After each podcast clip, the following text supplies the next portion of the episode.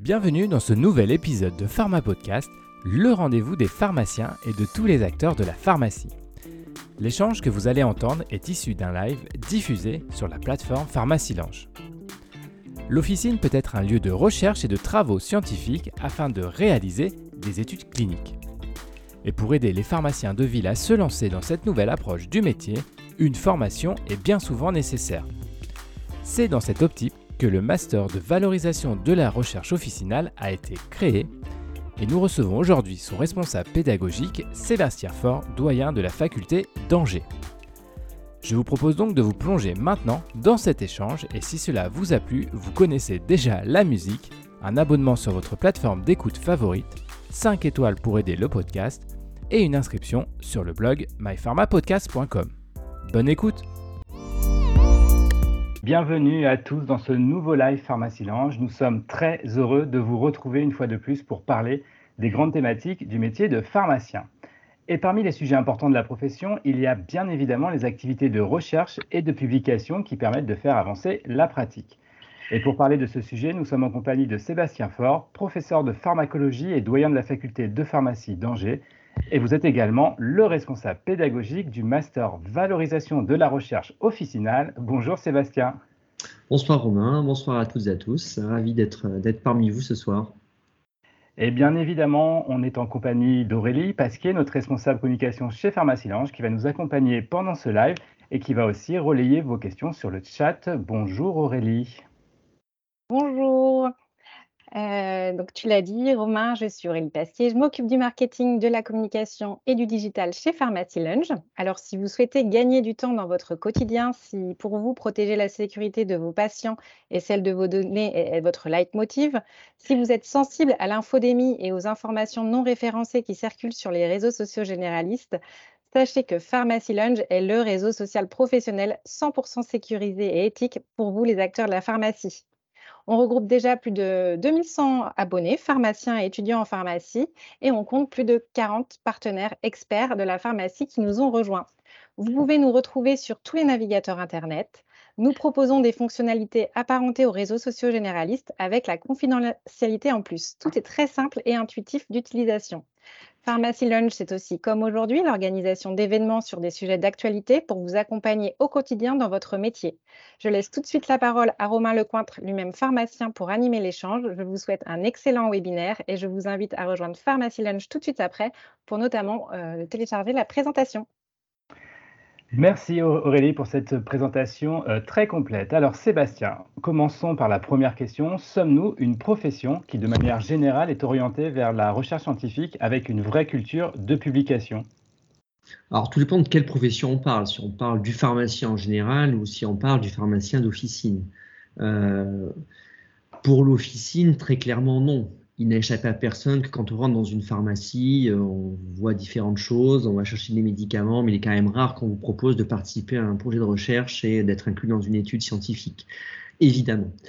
Euh, et pourtant, finalement, euh, l'officine produit des données tous les jours qu'elle envoie à l'assurance maladie qui servent à alimenter d'immenses bases euh, comme le SNDS par exemple ou le SNIRAM, enfin des bases très, très consultées pour différents projets de recherche qui donnent lieu à des publications très différentes mais dont les pharmaciens ne sont pas les auteurs puisque ce ne sont pas eux qui exploitent ces bases de données. Donc finalement, les, les pharmaciens font un peu de la recherche sans le savoir, comme M. Jourdain faisait la prose euh, sans le savoir lui-même. Et, finalement, c'est un peu dommage, puisque ben, l'officine qui est euh, en lien direct avec euh, la population, avec des patients en particulier, ben, ne peut pas utiliser ces données qu'elle produit et pourrait en, récolter bien d'autres, finalement, pour évaluer tout un tas de, dispositifs, notamment les, nouvelles missions par exemple, ou euh, même des médicaments en vie. Enfin, le champ des possibles serait euh, très très important, ne serait-ce qu'avec les, données existantes aujourd'hui qui sont euh, utilisées par d'autres ou même revendues à, des sociétés qui euh, utilisent ces données à des fins le plus souvent commerciales, mais qui pourraient aussi servir à faire augmenter le niveau de connaissance pour finalement améliorer la santé des patients. Alors vous l'avez dit, les, pharmaciens, notamment d'officine, produisent tous les jours un certain nombre de données, mais ne les exploitent pas forcément à leur titre, à leur titre professionnel. Pourquoi, selon vous, l'officine n'arrive pas à, franchir le pas et à, produire ses propres travaux scientifiques?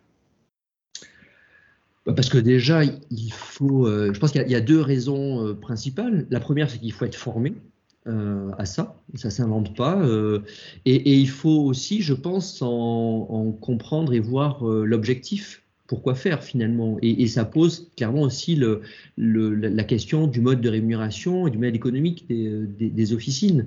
Aujourd'hui, pourquoi une officine ou un pharmacien d'officine irait passer du temps à participer à un programme de recherche qui va être très consommateur de temps, alors que le temps, on sait bien, est de plus en plus compté pour tous, et lui ferait presque perdre de l'argent et, fuir les patients? Euh, donc c'est vrai qu'aujourd'hui, euh, l'équation euh, n'est pas du tout en faveur du développement de cette recherche, qui pourtant est une condition probablement indispensable pour améliorer derrière les connaissances et donc les pratiques dans, une des professions. Et, ça, clairement, ça, pose pour moi la culture de l'évaluation elle-même que, que, nous n'avons pas en France. En France, dès qu'on parle d'évaluation, on s'imagine un contrôle et pas apprentissage euh, et euh, acquisition de, connaissances nouvelles pour progresser dans, un domaine, à la différence des pharmaciens québécois, par exemple, qui, lorsqu'ils mettent en place des, nouvelles missions, commencent d'abord par évaluer sur un groupe expérimental ce qu'ils souhaitent mettre en place et ensuite vont voir les pouvoirs publics en leur disant clairement voilà ce que l'on a testé, voilà nos résultats. Euh, on diminue euh, les hospitalisations, on diminue les frais euh, liés à tel ou tel type de complications.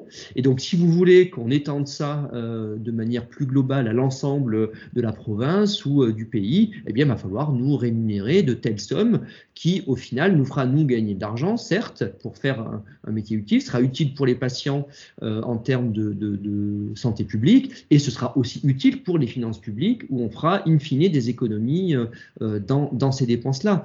Et donc pour eux, l'évaluation, elle est avant tout vue comme un progrès pour euh, s'améliorer avec un objectif commun qui est l'intérêt du patient et de la collectivité pour nous en France, l'évaluation, et on voit bien depuis notre plus jeune âge euh, avec les, examens, euh, où euh, ben, quand on a fait une faute, on enlève un point, et au bout d'un moment, on arrive à zéro, et on valorise pas finalement ce que, ce que l'on fait déjà et ce qui est bien, mais on va essayer d'aller pointer ce qui ne va pas pour ben, entraîner plutôt une sanction. Donc évaluation, recherche, c'est plutôt une sanction, alors que ça devrait être au contraire une montée dans la pyramide des besoins atteindre les besoins suprêmes et essayer d'améliorer euh, euh, à la fois nos pratiques, euh, faire un travail qui soit peut-être plus enrichissant et au final dans l'intérêt collectif. Alors, on, le comprend bien, il y, a, tout ou quasiment tout à faire en France. Moi, je voudrais revenir sur un point intéressant. Vous, avez parlé du modèle économique. On voit bien qu'aujourd'hui, la pharmacie d'officine est en train d'évoluer. Vous avez parlé également des entretiens qui peuvent être mis en place avec une, rémunération derrière. Est-ce que vous pensez que on pourrait faire évoluer le système pour que la recherche clinique devienne une forme d'entretien pharmaceutique reconnu comme aujourd'hui pour les anticancéreux, pour les diabétiques, pour les asthmatiques? Alors c'est une question compliquée. Euh, la recherche clinique aujourd'hui est très encadrée par euh, des textes réglementaires, notamment ce qu'on appelle la loi Jardet, selon le type de, recherche euh, interventionnelle sur la personne humaine. Les entretiens sont déjà très compliqués tels qu'ils sont conçus aujourd'hui. Je ne suis pas sûr que les complexifier encore plus soit de nature à euh, améliorer euh, leur mise en place, qui pourtant, à mon avis, est souhaitable euh, dans l'intérêt des patients, dans l'intérêt, je pense, des, pharmaciens et notamment des plus jeunes qui sont plus attirés par ce type de mission que par la simple dispensation de médicaments comme on a pu la, connaître. Euh, donc il faut, trouver euh, le, bon fonctionnement, mais très clairement aujourd'hui, on manque euh, d'énormément de données sur le bénéfice en France de ces entretiens dans des populations qui sont concernées par ces, par, ces entretiens-là. Aujourd'hui, est-ce que faire un entretien chez un patient qui a un cancer oral, ça va limiter les hospitalisations, la iatrogénie Est-ce que ça allonge la survie des patients? Tout ça, on n'en sait strictement rien. Et, pourtant, on investit, alors peut-être pas suffisamment d'ailleurs, mais on, investit de l'argent public dans ces entretiens. Et, donc, on, devrait, à, mon sens, mener en place des études bien faites pour évaluer euh, ce qu'on apporte et peut-être les arrêter si euh, effectivement euh, l'intérêt n'est pas démontré, ou au contraire continuer dans cette direction-là, et au contraire les développer, voire les rendre quasiment obligatoires. et donc pour, pour, moi, les deux sont euh, finalement très imbriqués. Finalement, euh, la recherche, elle s'applique à tous les domaines d'exercice, euh, en respectant encore une fois la méthodologie, ce qui est important pour obtenir des résultats qui soient robustes et, et qui permettent bien de, répondre à la question qui est posée initialement, qui ait pas trop de, de, biais, même si c'est souvent difficile de ne pas en avoir du tout, mais au moins d'avoir des études qui soient les mieux conduites possibles pour aller plus loin dans ces nouvelles missions et les entretiens en particulier. Alors malgré tout, cela, il y a quand même des pharmaciens aujourd'hui d'officine qui arrivent à, se lancer, à, mettre en place euh, des études.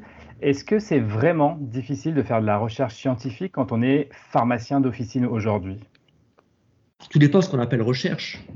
De la recherche, effectivement, on peut en faire euh, euh, un, pharmacien qui met en place une enquête de satisfaction dans sa pharmacie pour savoir euh, si les patients sont satisfaits de tel ou tel service ou euh, ont des propositions d'amélioration, c'est un peu de la recherche. Du moins, dans la méthode, ça devrait s'en rapprocher. Par contre, si on parle vraiment de recherche sur des patients pour répondre à des questions euh, scientifiques pointues. Là, c'est extrêmement compliqué. Ça demande d'avoir des accords de différentes autorités euh, euh, qui sont très chronophages, qui prennent plusieurs années, qui demandent des compétences aussi en, biostatistique et, qui ne sont pas accessibles au pharmacien lambda dans son officine tout seul. Ça, me semble, ça me semble difficile à ce stade de faire ça de manière isolée. après, on passe par tous les, tous les statuts et j'irai même plus loin. On, parle beaucoup aussi de démarche qualité. Euh, aujourd'hui, les démarches qualité, elles passent par avant tout un diagnostic de, de, ses propres pratiques pour essayer de, euh, de, les améliorer, de répondre à des standards euh, minimum de, ces pratiques-là. Et, c'est quelque part, ça a un peu de recherche aussi. La recherche, elle, a beaucoup évolué. Il n'y a pas que de la recherche directement quantitative où on met des patients dans des, dans des cases, dans des groupes et on teste soit un médicament, soit un dispositif particulier euh, il y a aussi de, la recherche en sciences humaines et sociales qui se développe euh, beaucoup et, pour les entretiens, ça, pourrait euh, d'avoir avoir un certain sens. donc il y a cette recherche qualitative et pas seulement quantitative hein, pour recueillir les, besoins des patients, par exemple, et adapter telle ou telle prise en charge à l'officine. Et, nos étudiants qui sont dans les facultés en, sixième année, qui ont des thèses à faire, de plus en plus font ce type de travaux. Donc c'est un peu de recherche et ça implique souvent des demandes à des comités d'éthique pour euh, faire valider ces projets euh, sans être des choses qui sont très très compliquées à mettre en place avec des demandes parce que l'impact sur les patients va être euh, beaucoup moins important et ça va en tout cas pas changer la prise en charge que le patient va avoir par rapport à une autre officine ou avant que le projet lui-même ne soit mis en place. Alors, on va parler maintenant du master que vous avez mis en place à la faculté euh, d'Angers. Mais Aurélie, je vois qu'on a des questions dans le chat qui sont du coup en rapport avec euh, l'enseignement. Dites-nous tout. Tout à fait, des, questions très concrètes par rapport à ce sujet. Euh, Sébastien, quels sont les prérequis pour pouvoir postuler et les critères de sélection? Alors les prérequis, c'est d'avoir le niveau pour rentrer en master. Ça, on ne peut pas y couper. C'est avoir au moins le niveau de master 1 c'est-à-dire Bac plus 4, puisque là, en Master 2, c'est Bac plus 5. Euh, donc bien souvent, ça vont, vont être des pharmaciens qu'on va recruter, puisque le, notre master a la particularité de, on va en reparler peut-être après, mais de pouvoir valider en même temps, la même année, la sixième année officine et euh, des compétences en, euh, en recherche clinique qui donnent ce niveau de master. Ce qui fait que c'est un peu limitatif de notre côté, même si au départ le master se veut plus large sur la recherche en soins primaires tous les soins de, de, proximité, de premier recours pour les patients.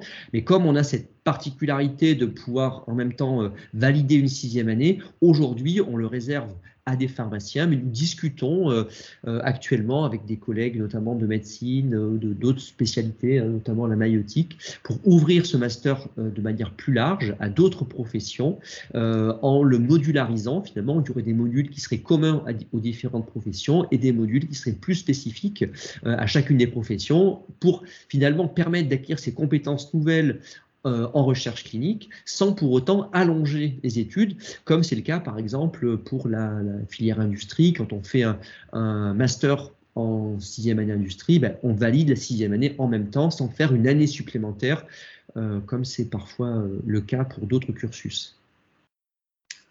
Je ne sais pas si ça répond à la question. Oui, c'est très concret. Et comment sont organisés les cours? Alors les cours euh, sont organisés euh, en présentiel pour la plupart, euh, puisqu'ils sont communs pour une partie avec ceux de sixième année officine. Et donc il y a des cours de dispensation, beaucoup de cours en simulation. Hein, qu'on a beaucoup développé euh, sur, euh, sur Angers, où les étudiants sont vraiment mis, euh, mis en situation très pratique, très, très concrète pour sur évaluer le fond, mais aussi la, communication avec un patient, que ce soit au comptoir ou lors d'entretien ou bien médication, comme on, l'évoquait précédemment. Et puis il y a une partie des cours, notamment ceux de recherche clinique, qui sont organisés en distanciel, notamment en mode asynchrone, pour permettre par des capsules très courte, hein, d'une vingtaine de minutes, sur une thématique très particulière à chaque fois, euh, d'adapter complètement euh, euh, au, public qui, regarde ces capsules avec des, systèmes de, chat qui permettent de répondre à des questions, de forums. Il y a des classes virtuelles qui sont synchrones à la fin de, chaque module pour poser des, questions. Et puis, il y a quand même en présentiel des ateliers thématiques sur présenter ses résultats, sur analyser des résultats, écrire un article scientifique, où là, il faut que ce soit vraiment très concret. C'est des après-midi entières de 4 heures euh, dédiées à ces, euh, à ces ateliers. Il y a quelques cours également qui sont communs avec d'autres masters notamment tout ce qui est transversal sur euh, la bibliographie, sur la réglementation de, la recherche ou sur les, statistiques. Hein, tout ça, c'est mutualisé avec d'autres masters parce qu'il n'y a pas de, de particularité pour ce master-là. Moi, j'aimerais bien savoir, Sébastien, euh, vous nous avez présenté le master, mais c'était quoi la genèse de l'idée? C'était une demande de la part des étudiants, du corps enseignant, de, d'autres professionnels de santé ou même des pharmaciens installés. Comment vous est venue l'idée? L'idée est venue euh, de manière plus globale euh, par, au départ, la volonté de, de pharmaciens d'officine qui souhaitaient continuer à exercer, parce que c'est le métier qu'ils avaient choisi, enfin, vraiment de jeunes pharmaciens hein, qui étaient euh, à peine sortis de la fac. Ils voulaient donc continuer leur activité parce que c'est ce qui leur plaisait, c'était vraiment le, le, sens de, du, métier qu'ils voulaient exercer, mais qui en même temps voulaient euh, transmettre, partager leurs connaissances, leur expérience, et donc devenir enseignant à la fac. Et donc, pour devenir enseignant à la fac, il y a plusieurs façons de faire. Il y en a globalement trois. Soit on peut être vacataire et venir faire une heure, deux heures de cours par-ci par-là, mais vraiment c'est saupoudré euh, euh, un petit peu euh, par, des cours très, très particuliers, très ciblés. On a des intervenants qui viennent comme ça sur des thématiques définies. On peut être professeur associé où on, est, on a un emploi principal qui est la pharmacie d'officine, comme titulaire ou comme adjoint, et on a en plus un emploi secondaire où on fait quelques heures de cours, euh, une centaine, euh, à la faculté. Mais finalement, on n'est pas vraiment euh, intégré au corps enseignant à 100%, puisque notre emploi principal, c'est l'officine. Et donc, on vient globalement, allez, on va dire, une demi-journée ou une journée par semaine à la fac. Mais on reste quand même un peu en marche. Et donc, se poser la question d'avoir des euh, enseignants officinaux qui ont un réel statut d'enseignant-chercheur, parce que les enseignants dont on parlait avant font pas de recherche. Et donc, pour faire entrer la recherche à l'officine, c'était beaucoup plus compliqué, euh, même si c'est jamais impossible, mais en, termes de, disponibilité et de compétences, ça semblait plus compliqué. Et donc, se poser la question de créer finalement un nouveau statut d'enseignant-chercheur vraiment dédié à des pharmaciens d'officine, comme cela du reste existe pour les médecins généralistes. Il y a des médecins généralistes qui sont euh, titulaires de leur poste de maître de conférence ou de professeur des universités. Donc c'est un peu calqué ce système-là que l'on cherche euh, à développer. Et pour ça, il faut obtenir un doctorat d'université, c'est-à-dire une thèse en trois ans qu'on fait dans un laboratoire de recherche pour pouvoir prétendre euh, à être recruté comme enseignant-chercheur à l'université. Et donc pour faire une thèse, il faut un master avant. Donc finalement, c'est euh, une suite logique, hein, obtenir le Master 2, qui soit spécialisé dans le domaine de recherche que l'on souhaite euh, développer par la suite, faire cette thèse de recherche dans un laboratoire et on est justement en train de créer euh, d'ici la fin de l'année un laboratoire, une équipe émergente de recherche en soins primaires avec des collègues en, sciences infirmières, en médecine générale, etc., pour ensuite pouvoir être recruté à la faculté et créer ce vivier qui permettra de euh, finalement développer cette, cette filière d'enseignants-chercheurs euh, qui ont aussi un pied à l'officine, parce que je suis quand même assez euh, convaincu que si on veut faire évoluer de manière durable les pratiques à l'officine, il faut d'abord les enseigner euh, de cette manière-là, et donc avoir des enseignants qui pratiquent l'officine, ce qui aujourd'hui est quasiment interdit, mis à part par les professeurs associés, mais sur des contrats limités en durée, qu'on ne peut pas renouveler au-delà d'un certain temps, et avec des disponibilités qui sont elles-mêmes aussi réduites. C'est en tout cas une belle ouverture pour les, étudiants. Euh, vous avez tout à l'heure cité les, prérequis, donc on a bien compris que c'était euh, des, étudiants en cinquième et en sixième année, mais ce, master peut, il aussi euh, être proposé à des pharmaciens installés qui sont plus ou moins éloignés de la fac depuis quelques années, mais qui ont quand même gardé cette fibre un peu scientifique? Un peu et qui voudrait un peu formaliser les choses Est-ce que, est que, par exemple, si moi je, suis titulaire ou adjoint et que j'ai quitté la fac il y a quelques années, euh, je, peux, je peux quand même postuler? Mais Romain, nous accueillons avec plaisir. En effet, euh, euh, les inscriptions sont toujours ouvertes pour pouvoir postuler au, au, master. Et d'ailleurs, nous avons cette année une pharmacienne qui était diplômée de la fac de Lille euh, qui euh, en train de terminer son master. Hein, les, examens vont avoir lieu euh, la semaine prochaine, donc enfin dans 15 jours, pardon. je vais aller un peu trop vite, et va par la suite entamer une thèse d'université, un doctorat à, l'université de Lille. Donc c'est tout à fait possible, et au contraire, on cherche à diversifier les, publics. La, seule chose qui est un petit peu dommage, mais finalement, la pédagogie, c'est aussi la répétition. C'est qu'une fois qu'on est diplômé, on refait une formation qui intègre en partie des cours de, sixième année, mais en même temps, les connaissances évoluent tellement vite que voilà, ça ne fait pas forcément du mal de, refaire quelques, quelques cours euh, euh, sur euh, les, médicaments ou d'autres sujets. donc, c'est possible. Aujourd'hui, on essaie de privilégier quand même euh, des, profils euh, d'étudiants qui sont en cinquième année, qui veulent valider leur sixième année pour pas perdre une année quelque part. Mais on a euh, d'ailleurs aujourd'hui plus dans les inscrits, hein, on, a, on, a, plus de pharmaciens déjà diplômés. Euh, soit de pays étrangers d'ailleurs. Euh, on a aujourd'hui terminé les recrutements, là on a eu beaucoup de demandes de, pays euh, francophones à l'étranger. on a dû être assez sélectif hein, parce que malheureusement le nombre de places est, un petit peu contraint, mais il reste quelques places pour des, étudiants ou des pharmaciens français. Alors Sébastien, le titre de ce livre c'est Demain pharmacien mais aussi chercheur. Pensez-vous, pour conclure euh, ce live, que dans quelques années, le pharmacien officinal mettra encore plus en avant sa casquette scientifique au comptoir et pourra euh, être un investigateur euh, d'études cliniques de manière formalisée?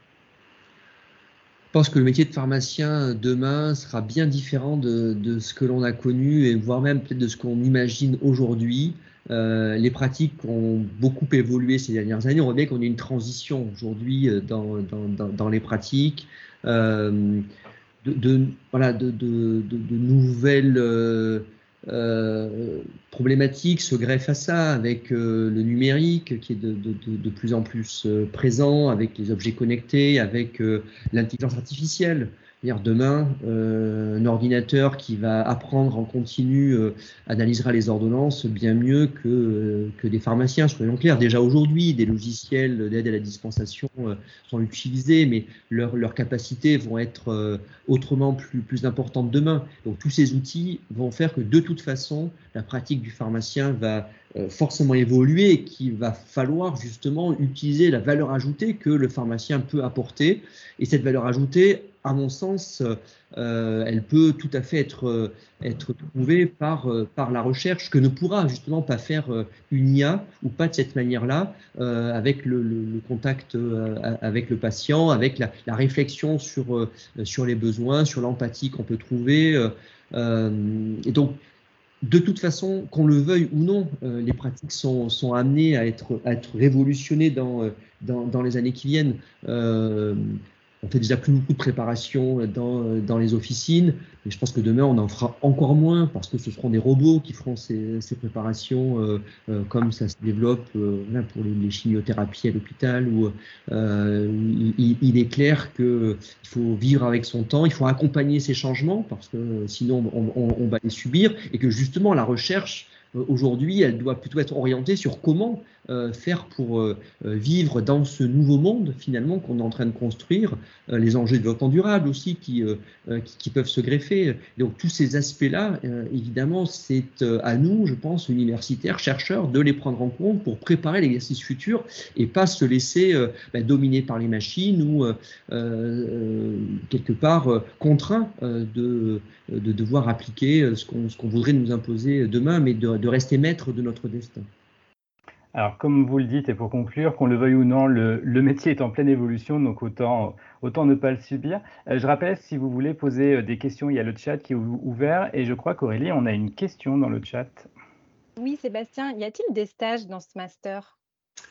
Oui, bien sûr, comme tout master d'ailleurs, et on, a là encore voulu faire le lien entre la sixième année officine où un stage de pratique professionnelle est imposé euh, de six mois et un stage de master où on doit faire un pratique, un, stage de, recherche pendant six mois dans un labo de recherche. Et bien on a allié les deux là encore. Euh, et donc on impose hein, pour ce stage, pour ce master pardon, un stage de six mois dans une officine pour développer euh, un projet de recherche. Et donc les étudiants vont nous présenter dans quelques euh, dans quelques jours maintenant, euh, euh, jour de la fête de la musique, leur projet de recherche pour ben, valider le master, puisque le deuxième semestre est validé par cette présentation de leur projet de recherche devant un jury pluri, pluridisciplinaire. et certains auront déjà des résultats très, très intéressants à, nous présenter.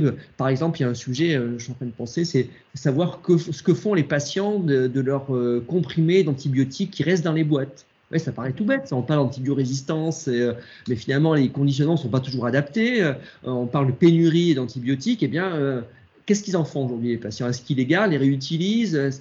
Ben, Il y a un projet qui s'est attelé à ça finalement pour essayer ben, d'améliorer les pratiques et peut-être d'aller voir les industriels en disant, mais ben, voilà, si on n'avance pas de ce côté-là, voilà ce qui se passe, et voilà quelles propositions on peut émettre, mais sur des bases concrètes d'études, de vie réelle, de ce que font réellement nos patients, parce que on ne pourra jamais les contrôler et c'est toujours qui gagne le dernier mot à la fin.